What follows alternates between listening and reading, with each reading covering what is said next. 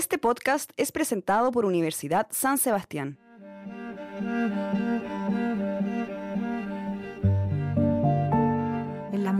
En general no te pregunta si tienes dinero o no tienes dinero, no le importa si tienes un apellido con hartas R, como digo, o no los tienes, si eres chileno o eres norteamericano, de la nacionalidad que sea, del género que seas, no le importa tu religión, política, nada. Y eso creo que es lo más igualitario que hay. Siempre la montaña ha sido también para mí una excusa para viajar y conocer distintas realidades que te permiten crecer mucho, que es para mí la universidad de la vida, como digo yo.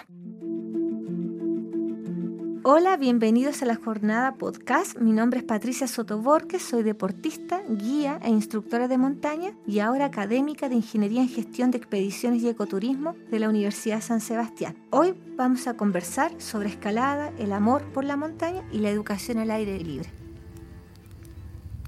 Partí haciendo vida al aire libre, saliendo a acampar con mis padres desde muy pequeña y agradezco esa oportunidad que me dieron, considero que es un privilegio. Y el montañismo propiamente tal lo conocí como disciplina deportiva en la universidad y me cambió la vida.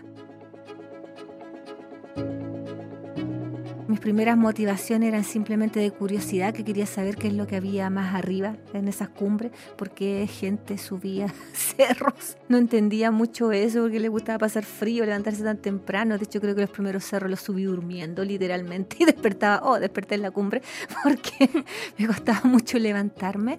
También hubo competencia los primeros años. Yo tuve mucho ese tema de competir y no, tengo que ser la mejor en el grupo, tengo que ser la mejor mujer, tengo que demostrarle a los otros lo que soy capaz. Pero después también eso fue evolucionando y ¿por qué tengo que demostrarle a los otros que yo soy capaz? Tengo que demostrármelo a mí mismo.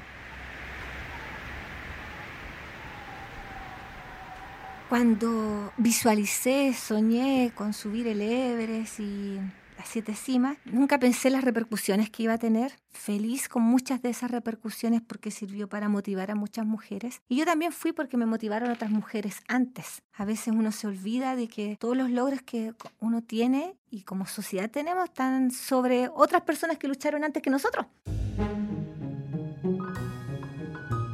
Hay montañas que en el fondo son fáciles para uno porque justo uno está bien entrenada, tiene la ropa adecuada, los amigos, el clima, se da todo y las disfrutas de una manera. Y otras que te lo sufriste todo, que pensaste que no ibas a llegar o que llegas ahí ya dándolo todo. Y entonces es muy distinta la sensación que tienes con cada una de ellas. Pero lo que sí me gusta siempre y que disfruto y que me hago el espacio es de tomarme mis minutos de disfrutarla en silencio y de observar en todas las direcciones. Ese minuto de estar ahí presente en el lugar, no estar ahí volando con la cabeza, que voy a hacer después, como bajo, no, ahí presente, llegué, aquí estoy, disfruto este minuto.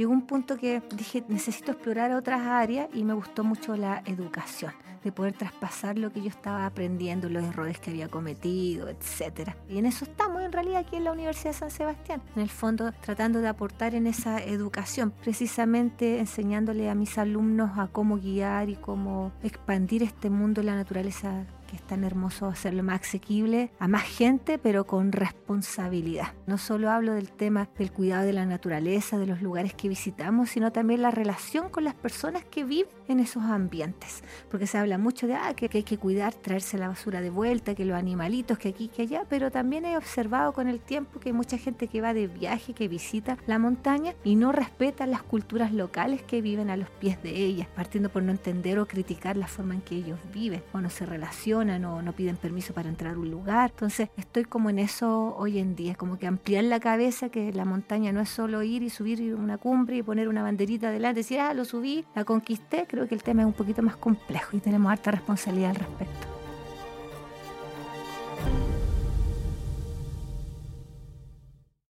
Este podcast fue presentado por Universidad San Sebastián. La Universidad San Sebastián acreditó seis carreras del área de la salud en sus cuatro sedes por la agencia alemana ACAS, certificando el cumplimiento de los más exigentes estándares europeos, obstetricia, kinesiología, terapia ocupacional, fonoaudiología, enfermería y nutrición y dietética. Universidad San Sebastián, una gran universidad que avanza y crece. www.uss.cl